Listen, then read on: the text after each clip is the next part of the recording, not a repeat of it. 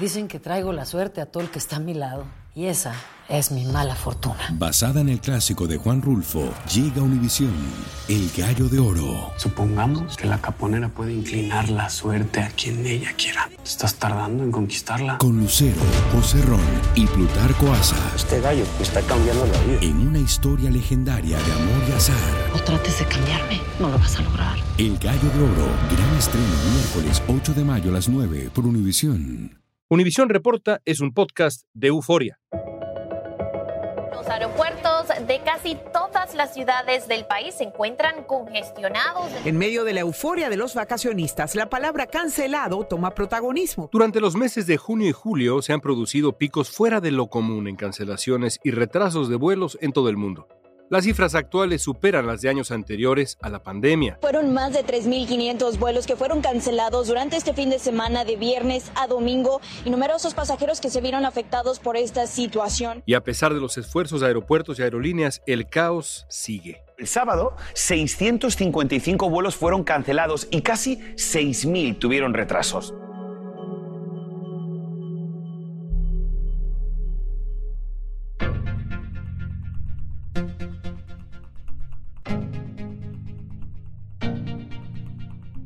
Se reactivó la actividad de las aerolíneas y se espera que este verano sea la temporada de viajes más ajetreada desde que comenzó la pandemia del coronavirus.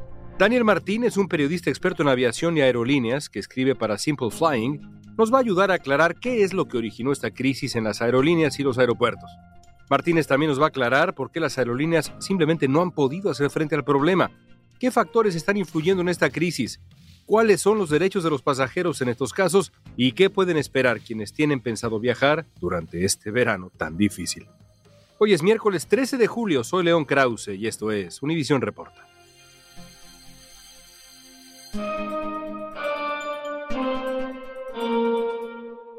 Daniel, ¿qué tan grave es la crisis de la industria aérea en este momento? Los últimos dos años y medio ha sido una pesadilla para la industria aérea la pandemia de COVID-19 hizo que las aerolíneas y los aeropuertos a nivel mundial tuvieran que parar todas sus operaciones y tuvieron pérdidas millonarias año tras año. De hecho, este año todavía se esperan pérdidas millonarias. Esto por una parte, pero también lo que ha sucedido en el último año es que ya estamos, digamos, saliendo un poco de la pandemia y la gente quiere viajar. 2022 ha sido un año muy distinto en este sentido porque la gente ya está regresando a tomar vacaciones en el extranjero, a, hacer viajes de negocios. Y esto ha hecho un cóctel perfecto de problemas para la industria aérea, que en este momento lo que estamos viendo, por ejemplo, en Europa, ¿no? donde hay filas kilométricas en Ámsterdam de gente que no puede pasar los filtros de seguridad, o en Estados Unidos, donde Delta Airlines está cancelando vuelos, es todo un resultado todavía de la pandemia, pero además con otros factores como es el incremento de precios de combustible y la falta de personal.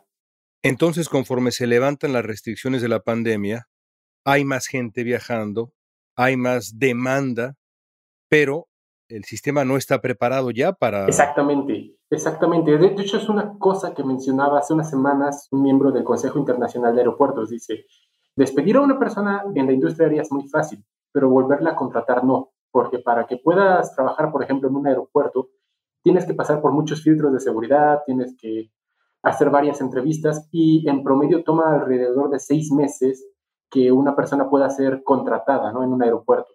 Hace seis meses, a inicios del año, teníamos la variante de Omicron y la industria aérea todavía no sabía cómo iba a ser 2022. Entonces, hace seis meses no podían iniciar a contratar toda la gente que necesitaban para este verano, porque no sabían qué iba a pasar. Entonces, ahora que en el verano todo el mundo quiere viajar, las aerolíneas y los aeropuertos sencillamente no tienen el suficiente personal.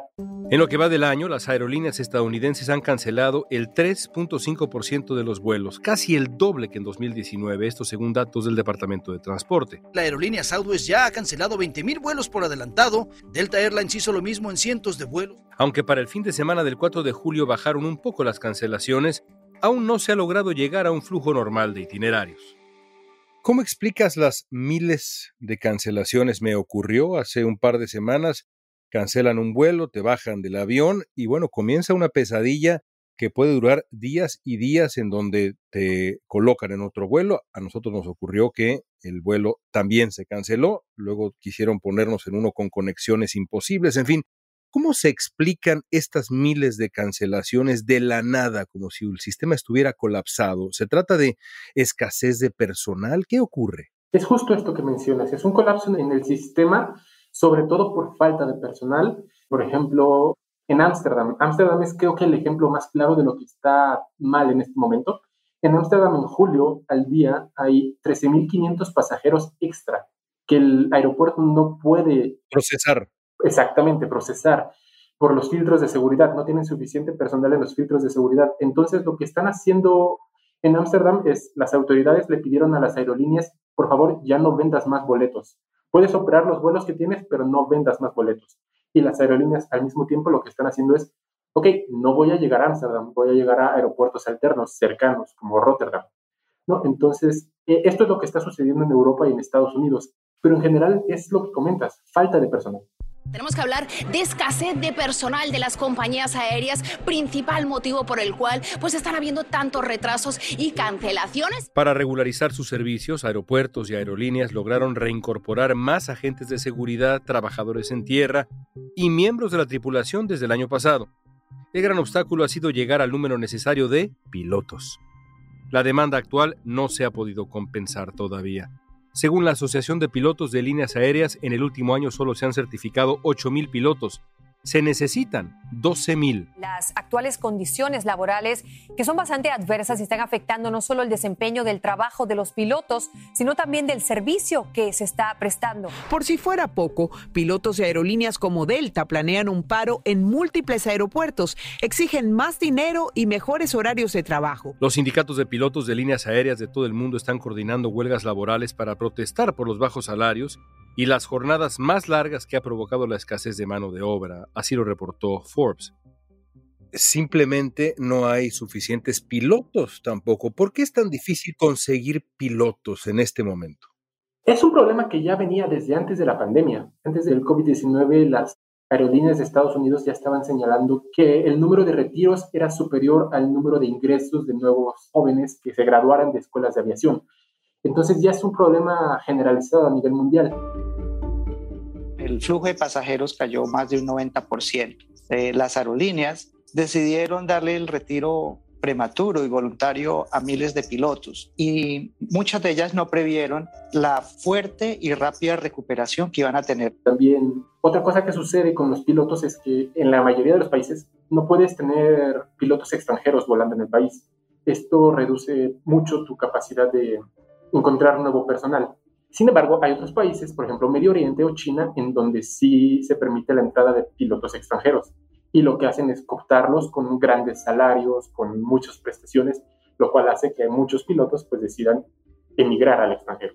Entonces, ese es un problema que tampoco tiene solución a corto plazo y algunas aerolíneas, por ejemplo United Airlines, lo que han hecho es instalar sus propias escuelas de aviación donde formar a su personal el problema está en la capacidad de las aerolíneas para dar el entrenamiento a todos estos pilotos y colocarlos en la línea.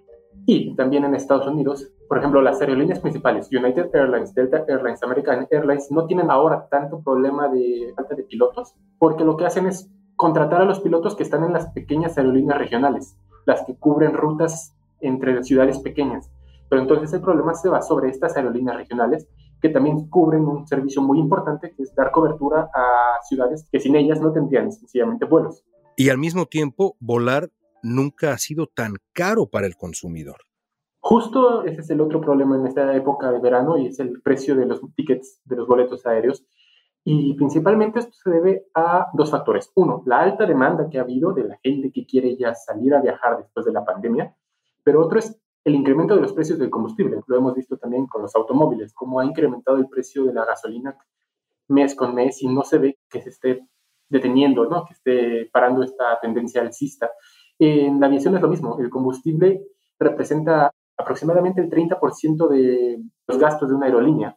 Y eh, esto me lo comentaba hace unas semanas la Asociación Latinoamericana de Transporte Aéreo, y el precio del combustible actualmente es aproximadamente 120% más caro ahora que lo que era en enero del 2020, antes de la pandemia. Esto hace que las aerolíneas no pueden asumir todo ese incremento del combustible. Por lo tanto, una parte se la tienen que pasar a los pasajeros y como lo hacen, incrementando las tarifas. Sin embargo, esto también pone en riesgo el futuro de las aerolíneas. No es que estén ganando más en este momento, pero sí están gastando más. Entonces, las pérdidas para finales de año se prevén que sean muy altas.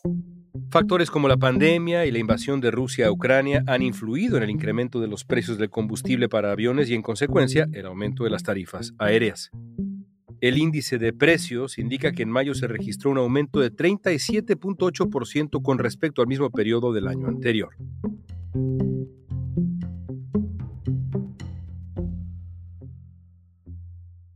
Nos has pintado un panorama complicado con distintos factores que conspiran en contra de la experiencia de volar, digamos. ¿Qué recursos le quedan a los pasajeros, a los consumidores en este momento? Además de aguantar, como los bravos.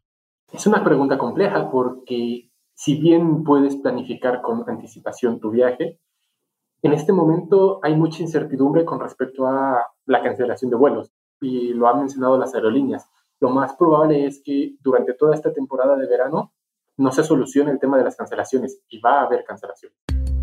Nadie nos podía ayudar, uh, tenemos que llamar a hacer otra reservación.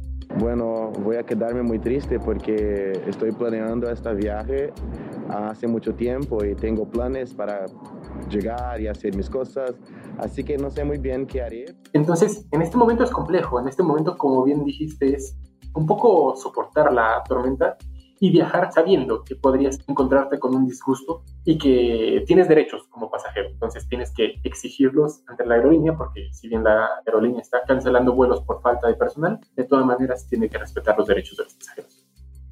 Y a eso iba yo justo ahora porque hay también un escándalo en ciernes en Estados Unidos con algunas aerolíneas que después de hacerte pasar una pesadilla, un vía crucis, te ofrecen algunas millas y a otra cosa.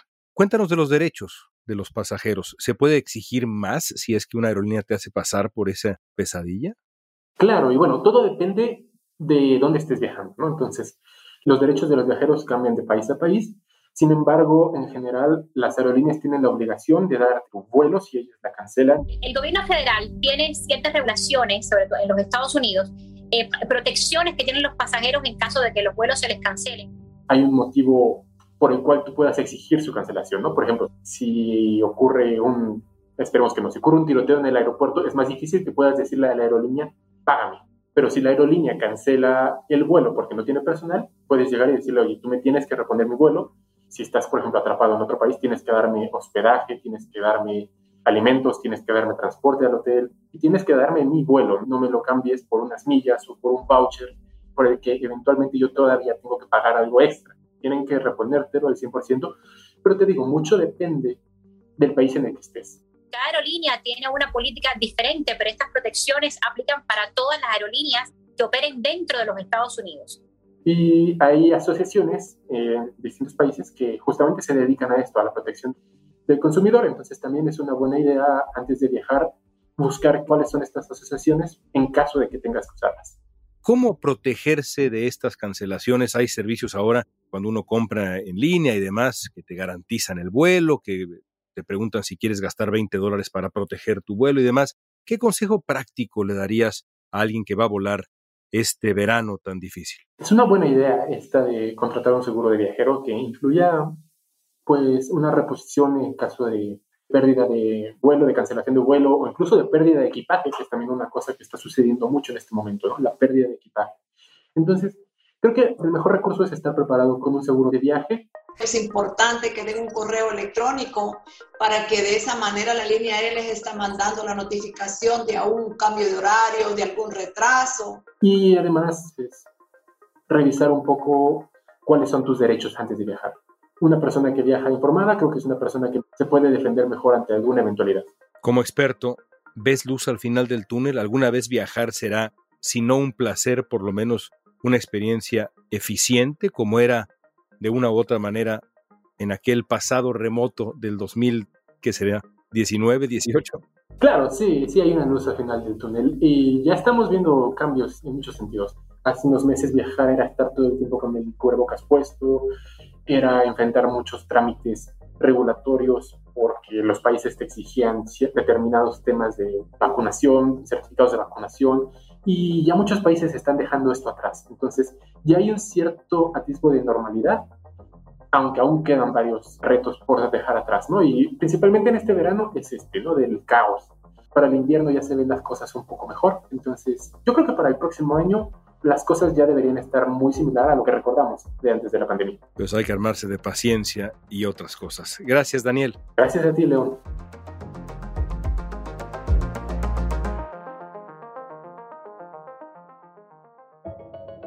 Durante la pandemia, las aerolíneas estadounidenses recibieron 54 mil millones de dólares en ayudas federales para que pudieran hacer frente a la caída del tráfico aéreo y para que mantuvieran al personal en su lugar para cuando volviera a la normalidad. Sin embargo, de acuerdo con CNN, casi todas las aerolíneas recurrieron a compras voluntarias y a paquetes de jubilación anticipada para seguir recortando personal durante la crisis, y esta es una de las razones de la escasez de personal actual. La Administración Federal de Aviación y el secretario de Transporte de Estados Unidos, Pete Buttigieg, criticaron a las aerolíneas por el despido de trabajadores a pesar de la ayuda que recibieron. Y así está la crisis.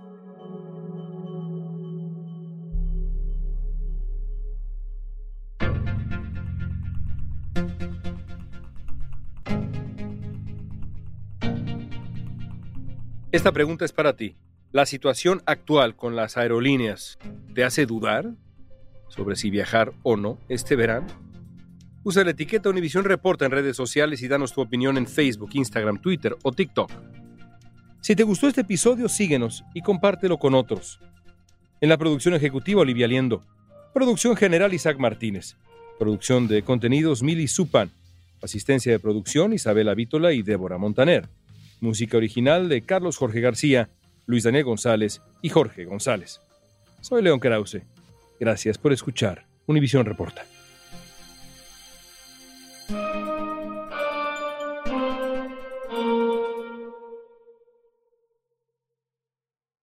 ¿Quieres regalar más que flores este Día de las Madres? The Home Depot te da una idea. Pasa más tiempo con mamá plantando flores coloridas, con macetas y tierra de primera calidad para realzar su jardín. Así sentirá que es su día todos los días. Llévate tierra para macetas Bigoro por solo $8.97 y crece plantas fuertes y saludables dentro y fuera de casa. Recoge en tienda y sigue cultivando más momentos con mamá en The Home Depot. Haces más, logras más. Más detalles en homedepot.com diagonal delivery.